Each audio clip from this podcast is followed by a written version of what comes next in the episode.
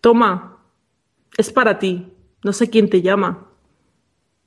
Debe ser el técnico del frigorífico. Quedó en llamarme para decirme a qué hora se iba a pasar. Por fin. A ver si esta vez lo arreglan ya y deja de estropearse. La verdad es que ya es mala pata que siempre se estropee en verano.